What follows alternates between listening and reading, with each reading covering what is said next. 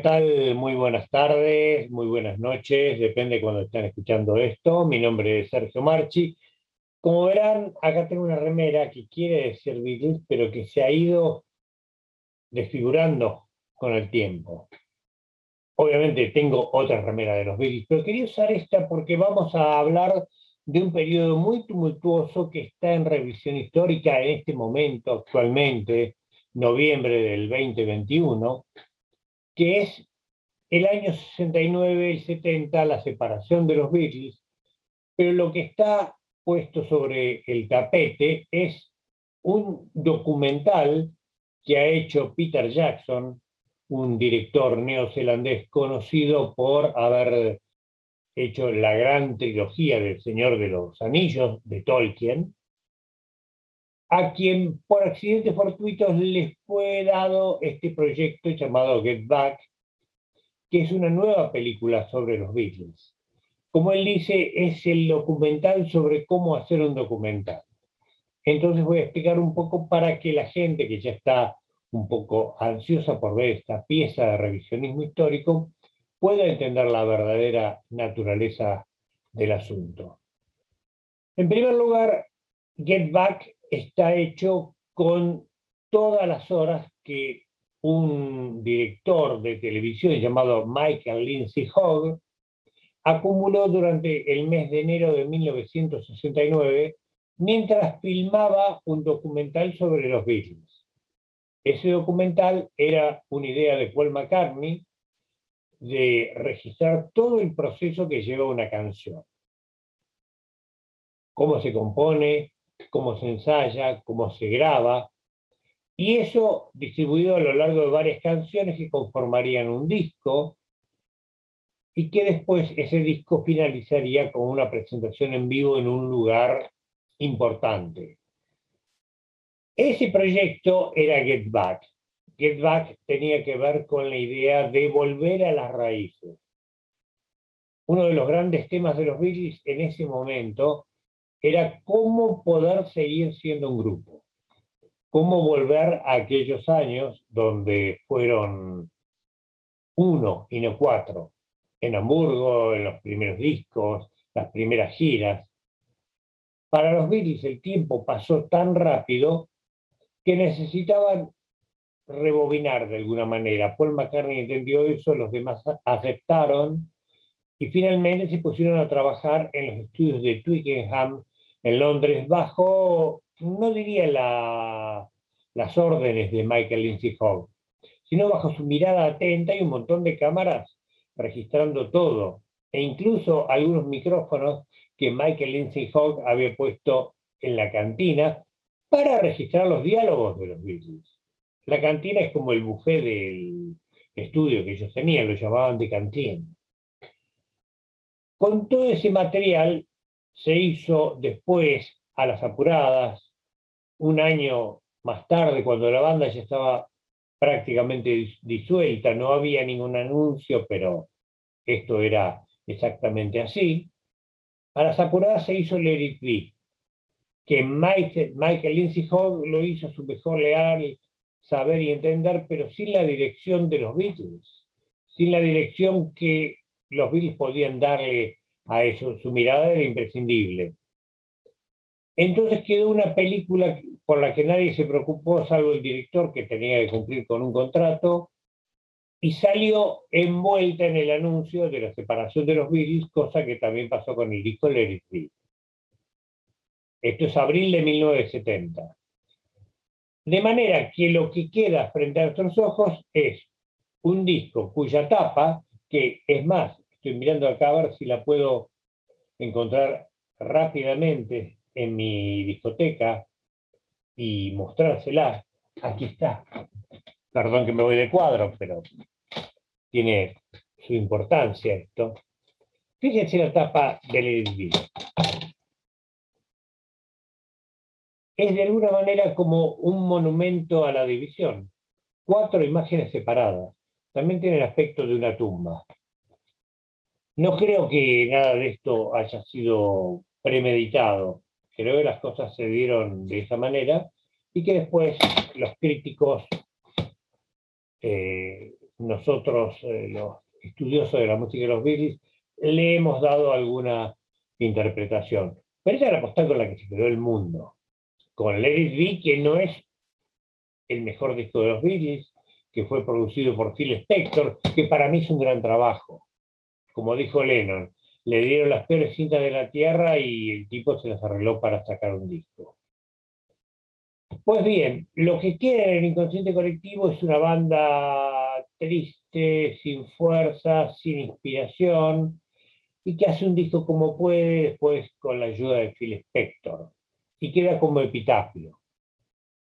Una muerte simbólica de alguna manera, una muerte real, porque los Phillies no se volvieron a juntar, pese a todo lo que podríamos argumentar respecto de que nunca se pudieron separar, pero eso me llevaría mucho tiempo contarlo y explicarlo.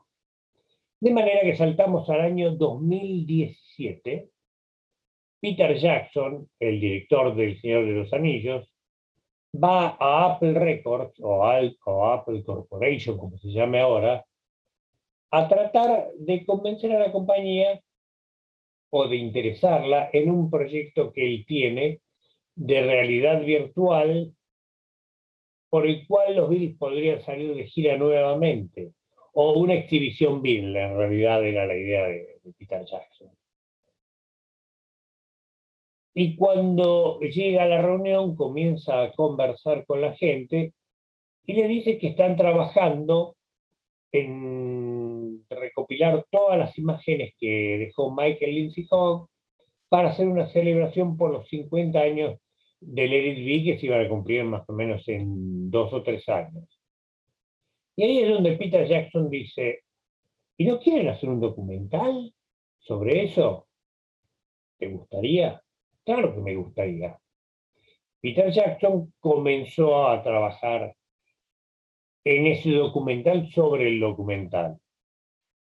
Y tuvo una reunión con Paul McCartney, Paul McCartney le dice, mira, me gusta mucho tu trabajo, pero no sé si es algo que me va a gustar cuando salga, porque realmente no, es, no está bien representado originalmente.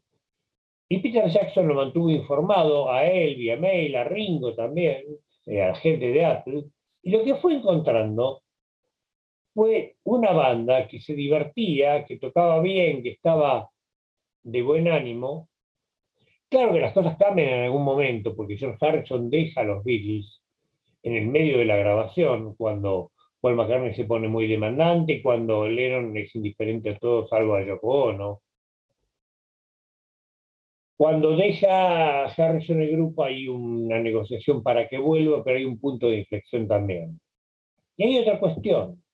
En los estudios Twickenham, son estudios de filmación, enero en Inglaterra es un mes muy frío, Harrison había venido de pasar la bomba con Bob Dylan y The Band, que lo trataban como un par, y acá se tenía que someter al régimen de Lennon y de McCartney. Eso calculo que habrá influido también en la decisión de Harrison, pero bueno, se lo tomaron en serio, e incluso aparecen diálogos donde Lennon, lejos de decir la frase que quedó en la historia, que era, si no vuelve el lunes llamamos a Eric Clapton, lo que dice, bueno, fue un festival de heridas y la verdad es que no supimos contenerlo a Jones. Que eso cambia completamente la historia. Yo particularmente soy un poco enemigo del revisionismo histórico porque generalmente está hecho por gente que quiere que su versión o su idea de lo que debería haber sido la historia sea lo que quede para la posteridad y sea la historia oficial. Por eso tergiversa los hechos. Pero acá hay imágenes, acá hay diálogos. Obviamente hay edición, pero es muy difícil que esas palabras, tal cual las estoy diciendo yo, que son textuales, eh, puedan perder su valor. Entonces se ve que la separación de los Beatles no fue un hacer tan sórdido como quedó establecido en el disco Let It Be y en la película Let It Be. Y además hay otra cuestión. Esto viene acompañado de un disco que ya salió por lo menos en plataformas, que es la edición de lujo de Eric B, que tiene el nuevo mix que hizo James Martin, hijo de George Martin, que tiene un montón de cosas que no salieron en el disco, y que tiene el disco original que mezcló Glyn Jones, que era un ingeniero de sonido que había trabajado con los Rolling Stones, que después tuvo muchísimo éxito con The Eagles en los años 70, que hizo dos mezclas y las dos fueron rechazadas. Y después ya en enero de 1970, cuando los Beatles no existían, es ahí donde Lennon tiene la idea de trabajar con Phil Spector, George Harrison también la tiene, pero Lennon hace un simple rápido con Phil Spector, que sin inmediato caro, decir que es la traducción que se hizo aquí en la Argentina. Instant Karma es un disco que se hizo rapidísimo, Lennon quedó maravillado con el trabajo de Phil Spector y dijo, ¿por qué no le damos la cinta que tenemos ahí para hacer el disco de Eric B? McCartney mismo estuvo de acuerdo, dijo, bueno, está bien. Y McCartney incluso hasta dio un ok final. Años después se va a quejar de que The Long and Winding Road ha sido maltratado por Phil Spector, orquestado, endulzado, con voces femeninas, diciendo que él jamás hubiera puesto voces femeninas en un disco de los Beatles, pero se olvida que de Continuing Story of Bungalow Bill estaban las voces de Yoko, estaban las voces de Patty Boyd, que era la mujer de George Harrison. En definitiva, este periodo va a surgir con un documental de que ya se vieron como cinco minutos editados oficialmente por Peter Jackson para que el mundo pueda tener una preview de lo que va a ser esa docuserie que se estrena el 25 de noviembre en una conocida plataforma y que tiene como cuatro capítulos. Eh, va a ser muy interesante ver cómo se las arreglan para mantener una trama en lo que fue un filme aburridísimo que fue Eric B. Pero hay algo que cuenta Peter Jackson que es muy interesante, que dice que esta es la historia de un concierto que se planeó y no tuvo lugar. Y que después es la historia de un concierto que sí tuvo lugar y que no fue planeado, que fue el concierto de la terraza en Apple. Porque al comienzo los Billys pensaron, bueno, podemos filmarnos grabando en un crucero o grabando en Grecia o grabando en el desierto del Sahara, en Libia. Un montón de delirios, así como también tuvieron el delirio de que iban a llamar Everest, por la marca de cigarrillos que jugaba el finado Geoff Emerick, que era el técnico de grabación, e irlo a, a sacar las fotos al Himalaya. Que después, bueno, Ringo con su sensatez a prueba de balas dijo, ¿por qué no cruzamos la calle y nos sacamos una foto ahí? Va a ser más fácil. Y tenía razón. Y esa era la etapa de, icónica de Abbey Road, que es un lugar que hoy es visitado por cualquier minimaníaco o amante de la música o no que vaya a Londres. Pero bueno, la historia se construye por un montón de accidentes. Y nosotros, aparentemente, hemos visto solamente una parte de esa historia, que es la parte que quedó, que es la parte sombría, triste, la parte más eh, desagradable del LD, que no es porque Michael Lindsay haya tenido una mala intención, sino porque es lo que había y lo que a él le da de relato. Peter Jackson, también con una tecnología que 50 años después te permite un montón de cosas que en esa época vos no podías hacer, tiene muy lejos el cortar, pegar, encontrar una parte y dar vuelta la, la película, deja de ser esa película Cinema Verité, que fue el LV, y que mostraba como fragmentos pegados, y muestra todo el proceso de otra manera, y en esos cinco minutos que está en YouTube, ustedes lo pueden ver, la banda es otra, el ánimo es otro. Mucha gente se va a sorprender de lo colaborativo que estaba John Lennon, empecé a estar en su amor sin límites por Yoko Ono, de lo bien que toca Harrison, del buen ánimo de Paul McCartney, de... pero dice que, por ejemplo, el más sombrío de todo y con lo que más tuvo de trabajar Peter Jackson es con encontrar imágenes de Ringo sonriendo. A Ringo se lo veía completamente melancólico. Seguramente va a ser una sorpresa la película o nos va a dar otro aire sobre ese final. Vamos a tener que reevaluar los estudiosos del tema de qué se trata. pero esto va a cobrar forma. Las letras van a estar nítidas. Y eso se va a ver en la docuserie.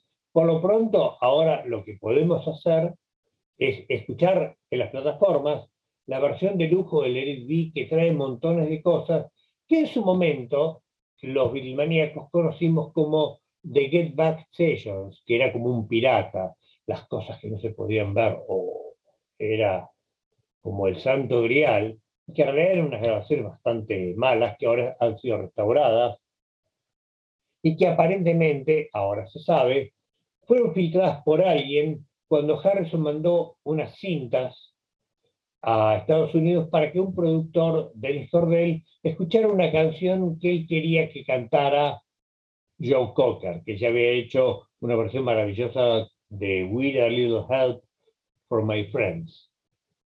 La historia la veremos pronto. Simplemente quería ponerlos en contexto, contarles algunas cosas que seguramente no sabían, y seguramente me entere de otras y el mes que viene volvamos a hablar de los Beatles ya con la película estrenada. Gente, me despido hasta el miércoles que viene a las 10 de la noche en las redes de arroba el Rojasuba. Mi nombre es Sergio Marchi y ahí me pueden encontrar siempre todos los miércoles a las 22 hasta que volvamos a la radio, nos transformemos en podcast o en calabaza.